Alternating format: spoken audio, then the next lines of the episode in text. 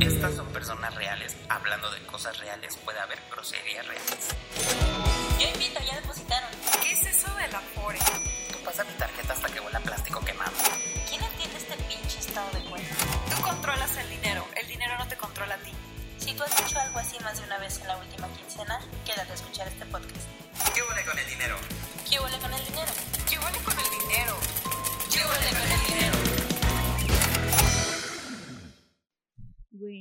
quiero hablar cañón de José José. Sí, O sea, no pobre hombre. Güey, no lo supero. ¿Por Ah, qué no no? sé- No, ni tú ni medio México, güey. No, cabrón. Ya sé que todos odiamos a Sarita. Hashtag todos odiamos a Sarita. Pero está cañón. O sea, cantaba increíble. Fue como uno de los cantantes más icónicos de. México. Sí. Y de los 60s y 70s. Bueno, no 60s, pero sí y ya como ahora como de todos 70s, los tiempos. 80s. O sea, ya va a ser como Pedro Infante, como Juan Gabriel, como José Alfredo. O sea, como de ese tamaño es José José. Y está cañón que financieramente haya vivido como de una manera tan difícil y igual haya fallecido en una situación financiera tan complicada. Porque tú pensarías que no, ¿sabes? Que alguien tan exitoso y tan famoso y que le va tan bien em, como en su profesión no tendría por qué sufrir nunca problemas de dinero.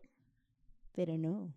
O bueno, probablemente él no lo sufrió como tal, pero la gente que deja atrás puede tener las consecuencias No, de sí lo que sufrió. realizó. O sea, sí llegó, o sea, Adri no ha visto la serie. Adri, ¿no has, visto, no has visto la serie?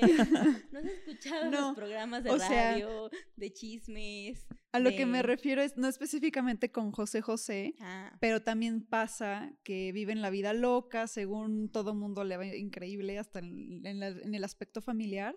Y a la mera hora que fallece es como, pues debe la millonada, ¿no? Y la heredas, entonces, pues págala. eso sí le pasó a Pedro Infante, por ejemplo. O sea, dicen que él era muy desconfiado ujú. y no le gustaba cobrar como por regalías. Entonces él pedía como, el- dame el madrazo de dinero ya y a la Ujú. chingada. Nunca, nunca pidió regalías. De hecho, Entonces, pues, no hablamos tienen de dinero. eso en nuestro capítulo de la pirámide de la riqueza. Por Es si cierto. quieren revisarlo. Pues si quieren volverlo a escuchar, háganlo para ganar. Escúchenos. Bueno, entonces, regresando a José José, o sea, él sí, o sea, los problemas de dinero no vienen ahora con sus hijos y a Sarita, porque si vienen problemas de dinero para Sarita, pues se los merece.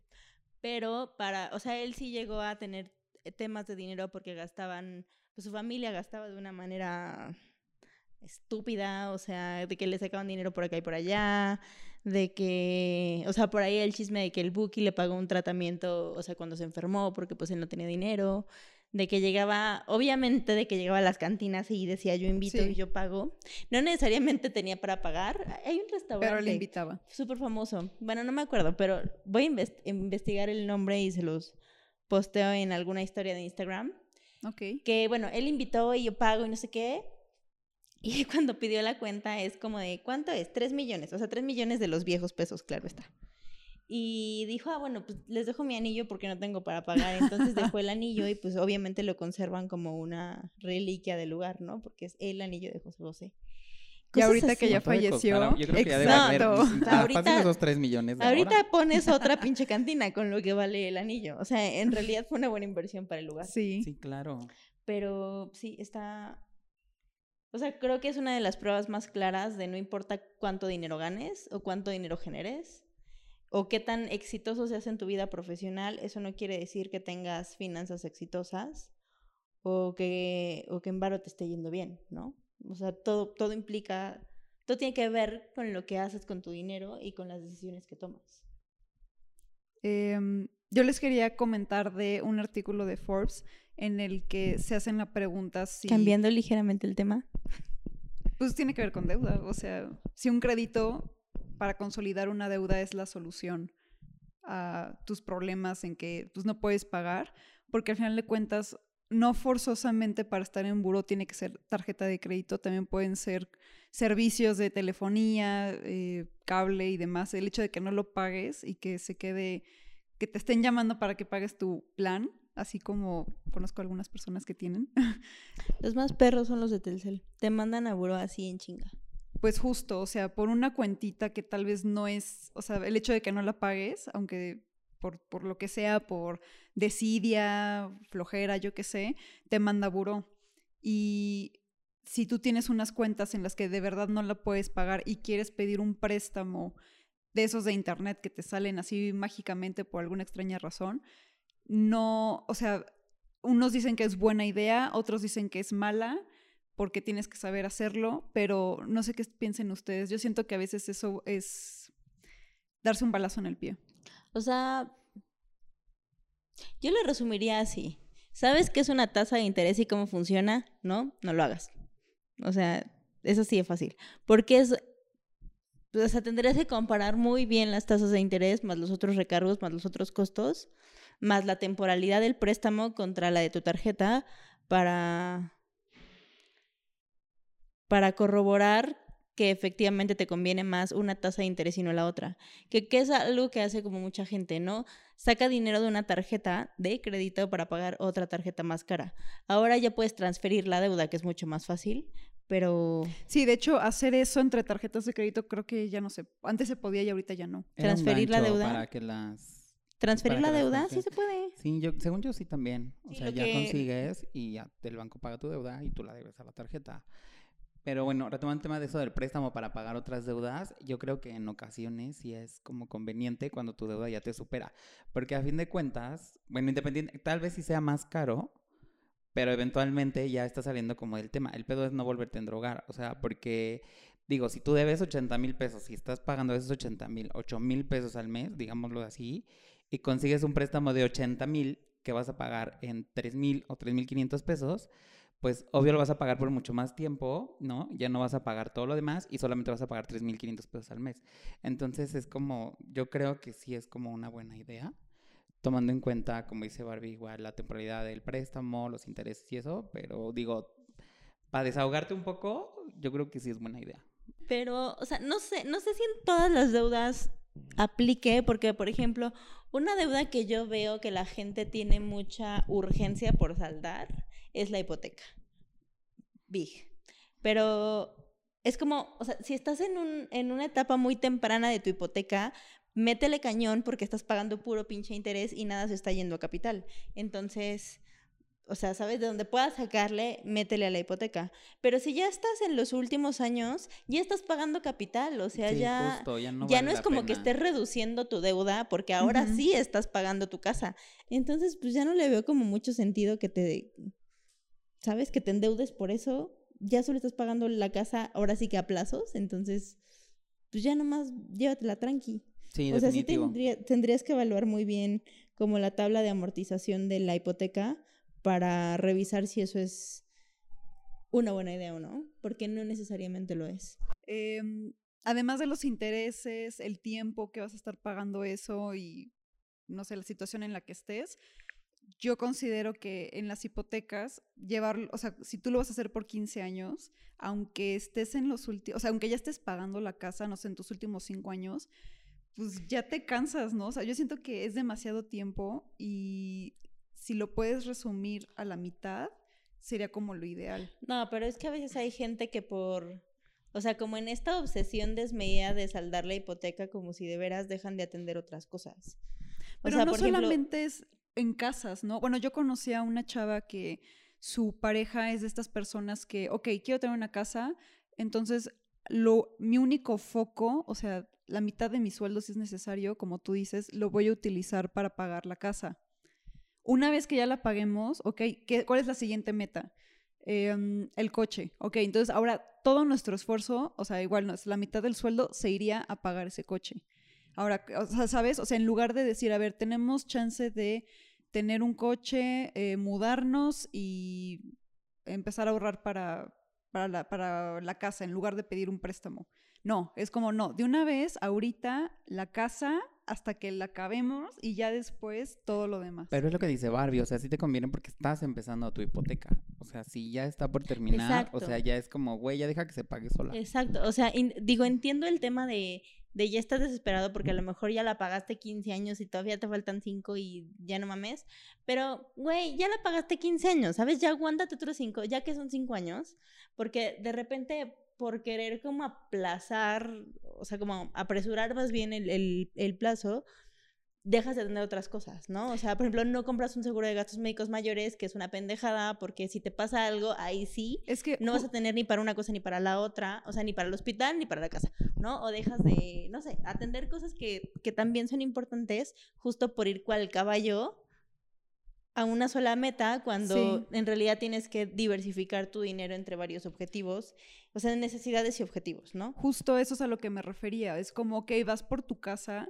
y tal vez, o sea, vas a destinarle una gran parte de tu ingreso a eso, pero no por eso vas a estar desatendiendo otras cosas. Que también es uno de las de los errores como más, digo, no no sé en otros países cómo esté funcionando, no he revisado, pero en México sí o sea, es que es como una cosa de dos lados, ¿no? Porque en parte te dicen, bueno, te piden eh, comprobar un ingreso de tanto para poderte dar una hipoteca para una casa de un millón. Bueno, por un depa de un millón, que es como un cuarto y un baño y una media cocina, casi, casi.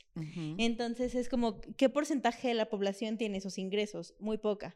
Bueno, eso es en pero- la Ciudad de México, ¿eh? El costo que acaba de decir Barbie. Sí, Porque claro. si vives en Chinches Bravas, Con, eso te compras una mansión. para una mansión. Con alberca y jardín. Y cuarto de juegos. y nos invitas a la barbacoa. Exacto.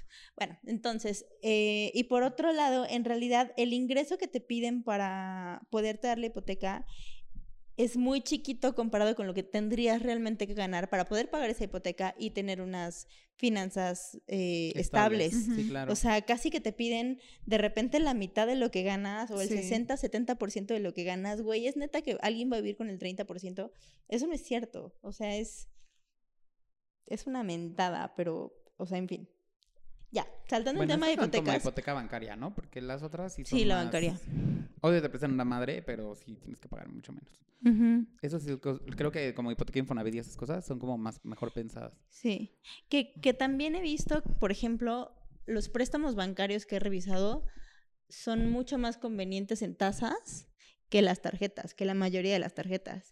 Y, y las tarjetas son las que te empalan cañón y Ujú. son las, o sea, las que más estamos acostumbrados. O sea, yo no he, bueno, pocos clientes o poca gente conozco que tengo que, que le tenga miedo a las tarjetas. Ah, como le tiene la, miedo al ahorro a largo plazo, puta pavor, parece que es lava. Pero la Sí. tarjeta no hay pedo, ¿no? Y yo así como de, "Meh". Y entiendo la dinámica, o sea, al final estoy, estoy comprando ahorita y estoy como Sí. teniendo esta satisfacción claro. ahorita y ya luego veo qué pedo. Pero si es, o sea, sí hay tarjetas muy mañosas. Por ejemplo, esta chica que tenía un deudón en una de sus tarjetas, recibe el aguinaldo o bono, no sé qué era, le inyecta 15 mil pesos a la tarjeta, que era, creo que liquidar como la mitad de toda su deuda. Y la tarjeta tiene como una cláusula que dice que cuando tú haces depósitos más allá del pago para no generar intereses más grandes, tienes que llamar para que ellos hagan válido ese pago. Si no llamas, lo que hacen con ese excedente es que aumentan tu límite de crédito. Uy, Entonces lo que hizo... Oye, qué hijos de puta, güey. Súper hijos de puta. Entonces lo que hizo fue como 5 mil pesos se fue a su pago para no generar intereses y 10 mil aumentaron su límite de crédito. Obviamente ella estaba que se la llevaba la chingada con toda la razón del mundo. Y pues sí, yo diría, sí revisen el estado de cuenta porque en el estado de cuenta sí lo decía. Obviamente en letras chiquitas y hasta abajo, pero sí lo decía. Junto al cat. By the way, es una... Junto al cat, güey. Así, todo. no- yo no quiero quemar a nadie, pero era una tarjeta de Banorte y así. Entonces, Es que está cañón. Pero, por ejemplo, hay gente que dice, bueno, ya voy a pagarle este chingadazo, ¿no? Cuando tienen sus meses de intereses y esos en Bancomer, ¿qué pasaba? ujú. Este, es como, no, pues es que no puedes adelantar pagos. Y es como de, por... sí, güey, o sea, como por, o tú esperarías que, que como estás pagando, pues bueno, ya te, precisamente como dice Bárbara, que te, que te quiten como la cuenta, Sí, ¿no? que O te lo tomen no como, como o que saldo a favor. menos, güey, porque tu, tu deuda ya es más, más pequeña, entonces que pagues menos y así, y es como de, no, güey, o sea, te vamos a tomar esto, pero para pagar tus últimos pagos, que también pasa con sus Bancomer, con sus hipotecas y sus, y sus préstamos y toda la chingadera que hace Bancomer. Este, te lo manda como hasta el último pago y tú sigues pagando tus, pues sí, o sea, igual tus mensualidades normales hasta que ya llegas a esos pagos pero no te disminuyen como tu deuda. O sea, sí es como... O sea, digo, creo que sí hay que considerar eso, sobre todo porque obviamente lo aplican en lo que más nos endeudamos mexicanos, que son deudas, coches, tarjetas. De hecho, ¿no? ahorita que lo mencionas, ese tipo de préstamo o incluso financiamiento en el que no puedes adelantar pagos, lo usan mucho con programas de emprendimiento. En Afinsa, eh, que es la que se me viene a la mente ahorita, si tú O sea, tipo el compartamos y esas cosas. no conozco ese. O sea, es un banco, ah, pero no, no, no, tiene, no. o sea, promueve mucho estos préstamos para emprendedores Ajá, y así. Ya, no, estos, bueno, es para, no me acuerdo de las reglas, porque sí me acuerdo que lo llegué a ver el año pasado. em, te dan un préstamo en el que, o sea, puede ser fondo perdido y, o sea, un capital y otro capital, o sea, que tú tienes que regresar. De todas formas, cuando tú lo regresas, o sea, porque hay muchas modalidades, dentro de esta, cuando tú lo regresas, es en un, pla- un plazo forzoso. Y es un plazo súper grande, o sea, aunque tú ya lo puedas regresar por completo, forzosamente por todo ese tiempo tienes que dar esa cantidad para que forzosamente pase ese interés, o sea, en ese Sí, claro. tiempo.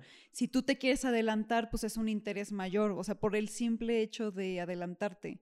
Y yo, a mí se me hace como lógico porque es una forma en la que ellos se pueden em, fondear y seguir dando préstamos, pero al mismo tiempo... No, y, lo- y sus actuarios están haciendo cálculos al final con Claro. esos plazos, o sea, y si no, pues les estás A moviendo el cálculo. es, a, un de- a fin de cuentas es no perderle. Exacto. Ay, sí. pues diría mi tía, eso aquí en China se llama no tener madre, güey. O sea, ¿Sabes? Es como... Y también se llama, o sea, jugarle al vivo, porque pon tú, si la persona, que eso a mí me ha pasado, o sea, si la persona quiere liquidar ahorita porque ahorita tiene el varo y no la dejas, y luego sigue el plazo, sobre todo en un plazo tan largo y luego ya no puede, pues ya no te va a pagar. Es que justo, justo esa es la parte que a mí se me hace muy cruel, o bueno, como mala onda con personas que están emprendiendo.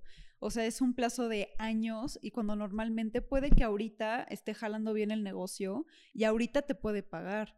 Pero en 10 años, quién sabe si el negocio le vaya bien, si haya si quiebre, si esté en una mala racha y no te pueda pagar. Entonces, sí, mientras el, el titular del préstamo ya se chingó. Exacto. Por eso yo soy muy conservadora con ese tema de endeudarte para emprender. O sea, sé Sí. que en México es como súper, súper, no sé, es como Sí, super claro, o sea, opción, exacto. o pero sea, no, yo no. A todas las personas a las que les he preguntado, oye, o sea, que me dicen, quiero emprender, no sé qué, ¿y cómo le vas a hacer, no? ¿Qué capital necesitas? No, pues es cuestión de ver un financiamiento o ver un programa, vi este, y es como, güey, o sea, todos son iguales. Que yo entiendo, no, deja tú, o sea, no creo que en, re- que en la generalidad sea una mala idea, pero si es tu primera empresa, Exacto. es no. una Claro. mala idea, güey, o sea, Exacto, no puedes si ya es la, si ya es la primera. tercera, ¿sabes?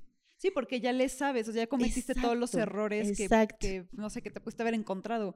Pero todas las personas que me dicen esto son personas que apenas van a Sí, poner claro. su primer negocio.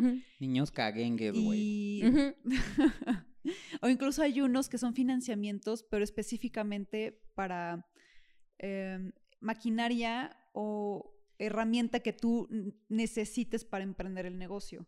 Es como, no te voy a dar el dinero para que te lo gastes en lo que quieras, No, te lo voy a dar para que te lo gastes específicamente en cómputo o específicamente en tu máquina de tortillas, o sea, o algo así.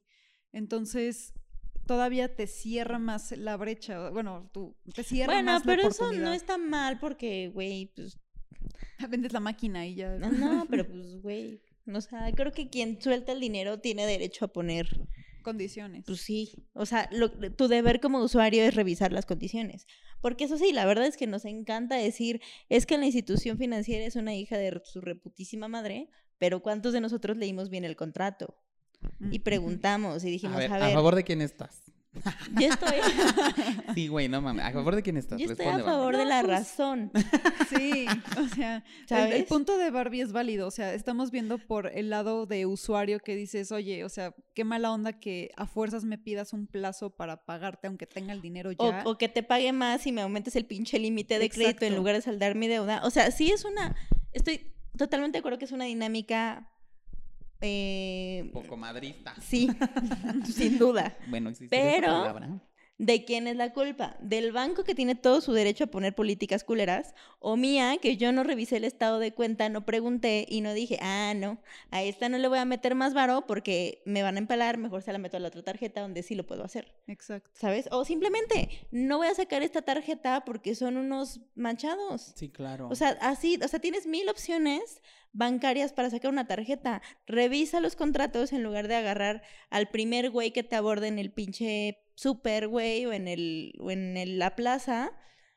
O sea, tómate el tiempo de ser una persona responsable y investigar, revisar esto, lo otro, en lugar de agarrarte el primero que te encuentres y toma una mejor decisión. Si dices, este banco me cae mal por pinche manchado, venga, pues te vas con otro, ¿sabes? Con otro que se mueva hacia donde tú pues te, te parece lógico, pues, ¿no? O sea, de por sí las tasas de interés en este país ya son una cagada, como para encima con esas cosas te estén empalando cada rato, ¿no?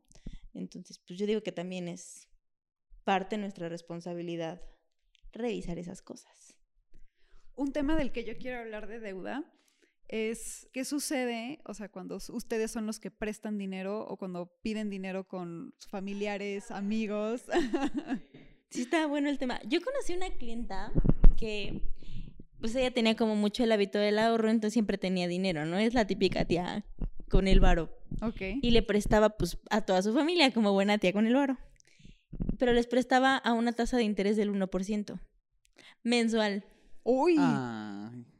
Estaba cabrón. Primero dije Sí. 1%, dije, ay, qué buen pedo. Y ya luego hice cuentas, dije, ah, no, no mames. Pero, güey, es que está barato comparado con otros Es que es mensual. O sea, son Mm. el... te- lo Bueno, que te sí. cobran los usureros son 10% mensual. Ah, pues sí, pero esos son gente de la mafia. Es la tía buena onda, no te estoy diciendo. Oye, todavía que te está prestando, o sea, no mamen. No, y me pareció como una muy buena idea, Sí, porque claro. dije, te hace el paro. Al final es una persona, pues, de confianza que si te atrasas, no, pues ni te va a mandar al matón, ni te va a pinches crecer la deuda y te va a mandar a buró. Ay, a romperte las piernas, cabrón, con el bat. Exacto, para que aprendas. Exacto. O sea, te va a dar chance, igual y te regaña, igual y se enoja tantito. Pero bueno, o sea, de ahí no pasa. Y ella tiene a cambio su recompensa, que con todo derecho merece, que es pues un interés a cambio, ¿no? O sea, porque también creo que... Pero, güey, o sea, imagínate, bueno, yo le, mi hermano me debe dinero desde hace como tres años. Ay, por justo. supuesto. O sea, Y es como, no mames, güey, o sea, yo lo imagino si se lo quisiera cobrar con interés. Ya no me va a hablar, güey. sí, no. Le va a salir que- más barato cambiarse de casa. no mames. O sea, no, sin duda le sale más barato no hablarte que Sí, pagarte. justo. Ahora entiendo por qué no contesta. mi- Igual y ya está cambió. su- Se compró un chip de 50 pesos. Más barato aún.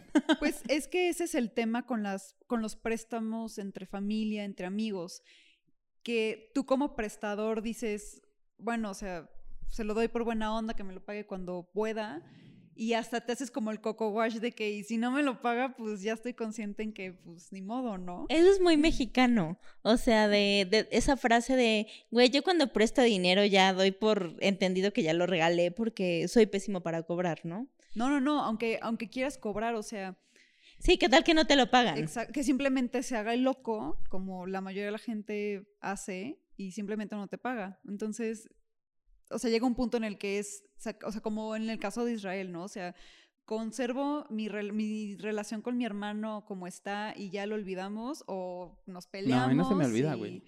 No, no se te va a olvidar. O sea, claro que no se te va a olvidar y no Un le vas a volver a prestar dinero. O sea, un tip que yo he como implementado así de que cuando, o sea, para no cobrar pues, es volver a pedir, ¿sabes? O sea, como tipo, si tú me, me dices, Barbie, préstame mil pesos y yo sí ten, y luego cuando yo quiero que me pague esos mil pesos, te voy a decir, Isra, préstame mil pesos. O sea, no te los va a cobrar, solo te va a pedir que me los prestes. Entonces tú me vas a decir como, ah, pues sí, ya quedamos a mano. Y yo, ah, ok. Y ya. Es, un, es muy Mm. cómodo. Bueno, pero Mm. la gente que te pide dinero, ¿cuánta probabilidad hay de que te pueda prestar después, güey? No, pues, o sea, digo, también depende de las cantidades. A lo mejor a veces pides X, mil, Ah, sí, cinco claro. mil pesos porque algo te pasó o Sí. te salió un imprevisto y lo tienes que pagar, que no es lo mismo como de, Irra, préstame 200 mil pesos y... Y luego vemos qué pedo, ¿no? Porque lo hago. No, Pues sí. no lo haga nadie porque no lo voy a hacer. Y no, No, porque no los tenga. ¿Puedo volver, puedo volver a... Puedo volver a contar el bonito caso de nuestra bonita cliente que tú sabes perfecto quién es. Y yo no voy a decir quién porque Ay, X. Ni escucha este programa de seguro. Entonces no importa.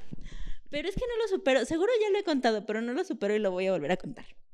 Pero sacó un préstamo bancario para darle el dinero al novio para que pusiera un negocio y luego el novio pagó unos meses y luego lo dejó de pagar y ella nunca se enteró. Y ya después cortó al- se cortaron y pues ella se quedó sin novio y con el préstamo bancario que pagar y lo terminó de liquidar ella. Y fue, pues no sé, un préstamo de, ¿qué te gusta? 300 mil pesos que ella tuvo que pagar, más intereses. Entonces, ¿qué tal con esas relaciones que salen más caras? Y ahí sí digo, mija, mija, mira, yo he hecho muchas pendejadas por un Por güey, amor. pero no, no, no involucran dinero jamás. o sea, Pues nunca. no, Ni por- todo el amor, ni todo el dinero. Ni todo el amor, ni todo el dinero. Y No, Muy sabio. Pues es que claramente hay dinero que X, si no te lo pagan, o sea, sabes que tú en algún aprieto igual alguien te lo va a dar y no va a ser como de, oye, es que me debes los 20 pesos de tal Ay, cosa". sí, no, qué horror la gente que es así. Cuenta chiles. Así de que, oye, pero es que yo te compré un no sé qué madres, entonces me debes tres pesos de las toronjas. ¿Cómo Sí, o sea, Del es, gin es que más, tú Bueno, pediste. del ahí Me de- Es un debes- chiste local, debes pero es muy divertido. No, güey, ¿cuántas eran? Debes tres cubas Tres de la cubas botella de gin, gin que te tomaste o sea, que ¿qué estaba en la pedo? mesa. Güey, no sean así. O sea, hay límites. no, o Qué sea, oso. ahí más bien sería como una deuda de favor, ¿no? Como de, ay, yo sé que me debe un favor Israel, entonces Ay, esos son bonitos. A mí me gustan mucho las deudas de favores. que pues se vale. Pero, Pero ya bueno. cuando estás hab- hablando de cantidades fuertes, ya es cuando dices em, que luego hay personas que les gusta prestar y les gusta el saber que tienen ese poder en la otra persona, Claro. como, ok, yo sé que no me va a dar el dinero porque no puede, pero lo que le pida lo va a hacer. O luego les encanta estártelo cantando. Sí. ¿Sabes? Bueno, Uh, no me ha tocado, gracias. a Dios. Conozco varios. Ay, no, aprovecho esta oportunidad. De... Aprovecho esta oportunidad para decir que este güey me debe dinero. Sí. Ok, bueno. Entonces, la verdad es que si yo pudiera darles un consejo de A ver. cómo saldar sus deudas. y Vamos a dar un consejo sí, esta, ya llega como. para que no parte- escuches la moto y pienses que es el de Electra o el del Copel y te eches a correr y, Sí, y güey. finjas tu que ya, muerte. que ya no conozco. Sí, que quieras cambiar tu número, que ya no contestes ninguna llamada, porque. O que tengas miedo que llegue la mafia por ti. Que estás los llorando primos. porque, porque te están sacando el estéreo que compraste. Güey, ¿sí hacen eso? Sí, güey, los de Electra sí se llaman las cosas y les vale madre. Bueno, lo que yo sí había porque escuchado. creo que en su contrato sí dice que te pueden embargar y esas cosas. Igual Liverpool y Sears y... O sea, las departamentales sí te pueden embargar. Quien no te puede embargar es el banco. Bueno, pero lo que si le- compraste. No, güey, lo que tenga valor en tu casa equivalente a lo que compraste. O sea, obviamente si está lo que compraste, eso se van a llevar. Ah, Pero si no, pues lo que tenga valor en tu casa, así de que no está la tele, pero nos llevamos el perro, el sillón y la sala, Ay, ¿o qué? no. casi, casi. Ay, sí, Los el perro. Con el Todo perro, no. perro. Con el perro, no se metan. Este, sí, el banco no te puede embargar, entonces si le debes al banco, pues no hay pedo. Si pudiera dar un consejo, yo que me endeudé desde los 19 porque era estúpida. Ah, sí, el, el, en realidad el, no sé si el único, pero sí el consejo más importante que puedo dar es, deja de usar tu puta tarjeta, porque mientras la sigas usando, no la vas a liquidar jamás. O sea, me he sentado con N cantidad de, de gente así como de, es que como salgo de mis deudas y yo a ver tus estados de cuenta. ¿Cuánto le, o sea, ahí veo la deuda y es como, pues no es una deuda tan grande, son, no sé, 60 mil pesos. ¿Cuánto le metes? 7 mil pesos. Y yo, ¿por qué chingados no le has saldado entonces? O sea, son matemáticas Sí, puras, claro. hija. Y ya pues, lo reviso y es como, güey, si le metes 7 mil pesos, pero gastas 4 al mes, pues a huevo Son no la vas a saldar. O sea, ¿sabes? Estás pagando el mínimo otro poquito y le vuelves a gastar y le vuelves a gastar y le vuelves a gastar y el pinche interés compuesto se está haciendo una cagada a tu tarjeta. O sea, cuando neta tengas el propósito de liquidar una tarjeta o por lo menos de dejarla en blanco, no la uses. O sea, quita todo lo domiciliado que tengas, porque el típico pretexto es, ay, es que está mi plan del celular, y está el Netflix, y está el Spotify, y está el... Güey, me vale madre. O sea, quítalo, ponlo en tu bendita tarjeta de débito, que es tu dinero real. Exacto, sí. Y aquí deja, o sea, déjala limpia porque si no, nunca, nunca la vas a liquidar por más dinero que le metas y nada más te vas a estresar porque esa chingadera no baja y no baja y no baja y tú le metes y le metes y le metes.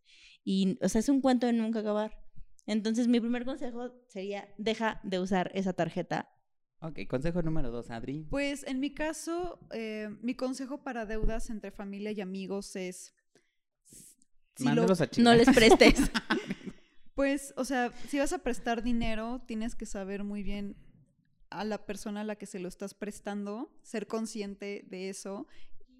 Yo digo que una gran estrategia para salir de deudas es pagando primero como las más chiquitas, porque luego son los pagos más piojos y más, uy, hijos de su pinche madre, ¿sabes? Que pagas 400 pesos a mes sin intereses, ¿sabes? O como esas, esas deudecitas chiquitas, para que después puedas inyectar buen capital a las más grandes y así vayas poco a poco hasta que vayas terminando tus deudas. Sí, aparte, o sea, de repente el decir tengo como un chingo de deudas te estresa mucho. Y cuando ves Ajá, el un chingo, exacto. o sea, haz una lista, literalmente es una lista de cada tarjeta, de cada cosa que debas, ¿no? O sea, de repente es la tarjeta y el plan y el no sé qué. Este, si puedes con el CAT, que es el costo anual total, vienen en todas las tarjetas y deudas que puedas tener. Eh, y justo, si pagas las más baratas primero, las más chiquitas, en lugar de tener siete deudas, pues ya vas a tener cinco y te vas a sentir mejor, ¿no? Sí. Y, y luego así te vas con las más caras, con las más caras. Y también vas a poder evaluar cuáles sí vale la pena liquidar y cuáles no vale la pena liquidar. Porque también, como en este rush que nos metieron de es pésimo tener deuda y la deuda es el diablo y no sé qué, la gente no quiere tener ninguna deuda nunca jamás. Y cuando revisas es como de, bueno, estas tarjetas sí liquídalas porque pinche interés del 74% anual está mamón. Pero este préstamo a lo mejor tienes un porcentaje de interés del 29%, no está tan perro. Y además, pues ya lo vas a terminar de liquidar en, pues no sé, pon que te falte un chingo para tu préstamo, dos años. Pero aparte tu pago es de 1.300 pesos. O sea, 1.300 pesos cuando tú ganas, no sé, 40 es nada, güey.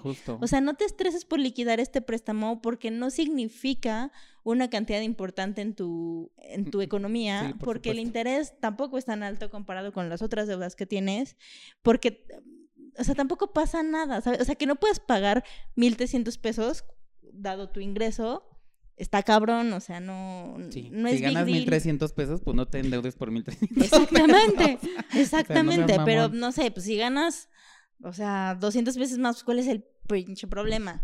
Entonces, ahí puede ser como más estratégico y decir, güey, estas tarjetas que sí tienen un porcentaje de interés mamón, esas sí las voy a liquidar, obviamente, previamente revisando que si le meto más dinero, sí lo van a aplicar en mi deuda y no en otras madres. Y estas deudas chiquitas que son casi como inofensivas, pues que corra la deuda normal, o sea, no, no hay tanto Sí, no deal hay por tanto- liquidarlas tampoco. y ya no es tan caro. Por último, ahorita me acabo de acordar en el tema empresarial, yo daría el consejo de antes de pedir un préstamo, un financiamiento, un lo que sea, entrar a un programa social, yo qué sé, hagan un experimento, o sea, vean, o sea, evalúen muy bien las cosas que necesitan, evalúen, eh, hagan esas cuentas sobre el interés, el plazo de tiempo y si es tu primer negocio, o sea, no lo hagas, o sea, primero, o sea, que sea el costo-beneficio de cuánto voy a poner yo y cuánto le voy a ganar, que sea una inversión pequeña en la que no te duela tanto esa inversión, o sea, que sea correspondiente a, como no sé, como un 20% de tu ingreso. Y si ves que sí le estás teniendo un retorno, pues órale, o sea, ya sería cuestión de, Sí, ya le inyectas. ajá, hacerlo como un poco más serio, antes de pedir cualquier tipo de préstamo o, sí, financiamiento relevante con, con estos temas. Ya, ya que si están justo en este tema de abogados con 48 tarjetas, creo que una estrategia que a mí me pareció muy útil, aunque la descubrí ya después de haber liquidado mis deudas, pero me parece que está... O sea, que si, que si me hubieran dicho eso, hubiera vivido como más en paz durante mucho tiempo y las hubiera liquidado más rápido. Y es, eh, ya una, una vez que hiciste tu bonita lista de todas tus, deudas, haces un presupuesto, que es de, a ver, güey, ¿cuánto gasto, en qué gasto y en qué me la estoy mamando para poder reducir gastos y que entonces te sobre dinero para pagar tarjetas? Ok, una vez que hiciste eso, dices, ¿cuál es mi pago mínimo de cada una de las tarjetas? Vamos a suponer que tengo cuatro tarjetas y de las cuatro tengo que pagar 500 pesos de mínimo, son 2 mil pesos. A cada tarjeta le vas a pagar un 10% extra. Y luego, eh, si puedes un 20 o un 30 y te da el presupuesto, así lo haces. Entonces, con eso vas a, o sea, eh, a ninguna la vas a dejar de pagar, porque mucha gente de, de las cuatro, primero paga una y deja de pagar las otras, entonces las otras crecen a lo güey, lo bestia. ya, o sea, te cancelan la tarjeta, te mandan a buró, se vuelve un cagadero. Entonces, es- vas a pagar el mínimo de todas más un 10%. Si se puede un 20, un 20. Si se puede un 30, un 30. O lo vas a hacer escalonado. A todas les voy a pagar el mínimo. A la tarjeta más cara le voy a meter un 30% extra de mis... Vamos a suponer que todas pago mil pesos, ¿no? De mínimo. Entonces, a mi tarjeta más cara le voy a pagar 1.300 pesos. A la que sigue le voy a pagar 1.200 pesos y a la última le voy a pagar 1.100 pesos.